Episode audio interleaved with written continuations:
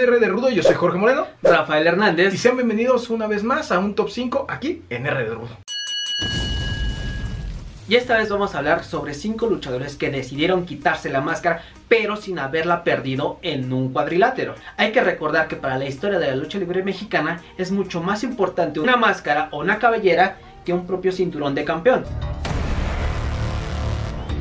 el hijo del ninja o Humberto Carrillo. Él decide quitarse la máscara porque entra en el territorio de desarrollo de la empresa WWE en el Imperio McMahon. Realmente el nombre del hijo del ninja no era muy conocido en todo el país. Era muy popular en promotoras del norte, principalmente en Monterrey o Tijuana. Pero cuando da este salto del terreno nacional al terreno de la WWE nos sorprende a todos. Y sorprende más porque se tiene que quitar la máscara. Debutó ya en una de las marcas de esta empresa y lo hizo nada más y nada menos que contra un que es la cara de la empresa actualmente, Seth Rollins.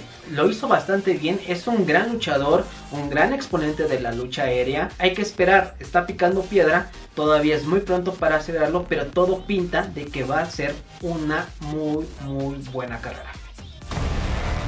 Y en el siguiente puesto tenemos nada más y nada menos que a una de las luchadoras más importantes dentro de la industria y me atrevo a decir que una de las precursoras de la revolución femenina.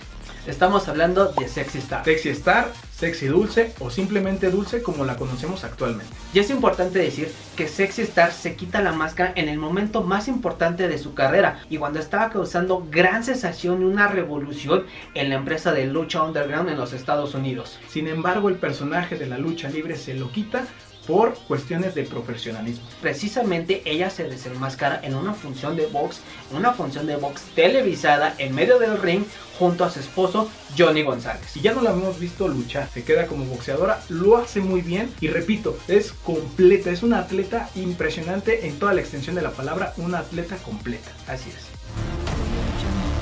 Y en el siguiente puesto tenemos a otro descendiente de la dinastía Garza, nada más y nada menos que el último ninja. El último ninja, sí, o Ángel Garza, que causó mucho revuelo cuando sucedió el hecho de que se quitara la máscara por cómo se la quitó y dónde se la quitó. Así es, y es que se quita la máscara nada más y nada menos que en el programa de televisión del conductor Chavana. ¿Y recuerdas quién le quita la máscara?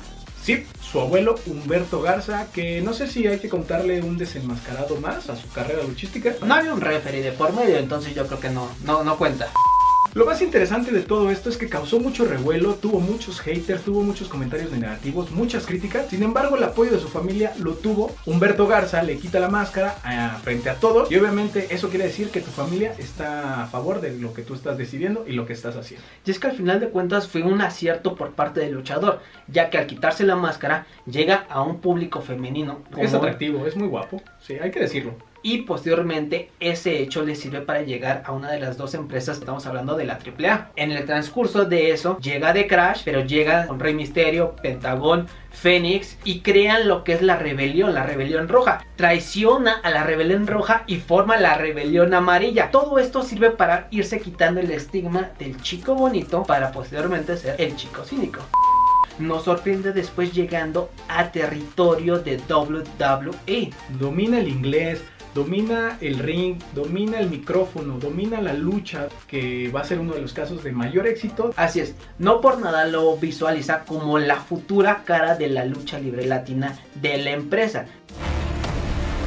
Estamos hablando de Dos Caras Junior, Alberto el Patrón. Y es que no es simplemente el hecho de que se haya quitado la máscara, sino renunció a todo un legado. Que me parece que en México logró desarrollar un personaje muy importante, un luchador mexicano que representaba al país y cuando decide irse a Estados Unidos, debuta como dos y parece ser que lo hace enmascarado. Sin embargo, no tiene el éxito o no le gustó a las personas o a los directivos, le quitan el personaje y ahora desarrolla a Alberto del Rey. Él llega como un latino soberbio, engreído, adinerado, que humillaba. Su palmarés es enorme, tiene ganado Money the Bank. Tiene Royal Rumble, pesos pesados, campeón de, la, de la empresa, el campeonato de los Estados Unidos. Llega a la AAA, es mega campeón, funda Nación Lucha Libre. Pero al final de cuentas hay que atreverse y el patrón lo hizo.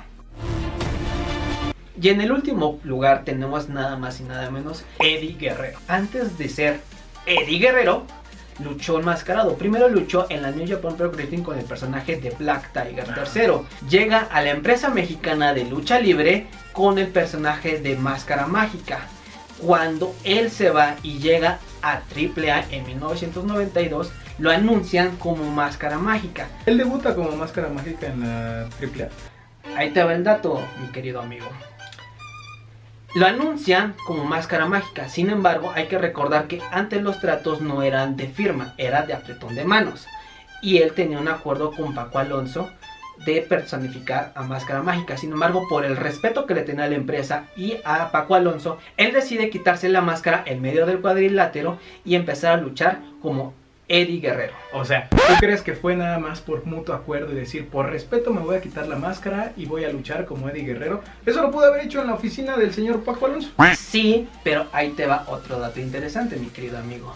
Hay que recordar que quien está detrás de todo esto es Antonio Peña. Y Antonio Peña lo que quería en ese momento era hacer lo que había pasado en años anteriores, en décadas, que era juntar a los herederos de Cory Guerrero y El Santo para conformar la nueva pareja atómica, conformada por Eddie Guerrero y el Hijo del Santo.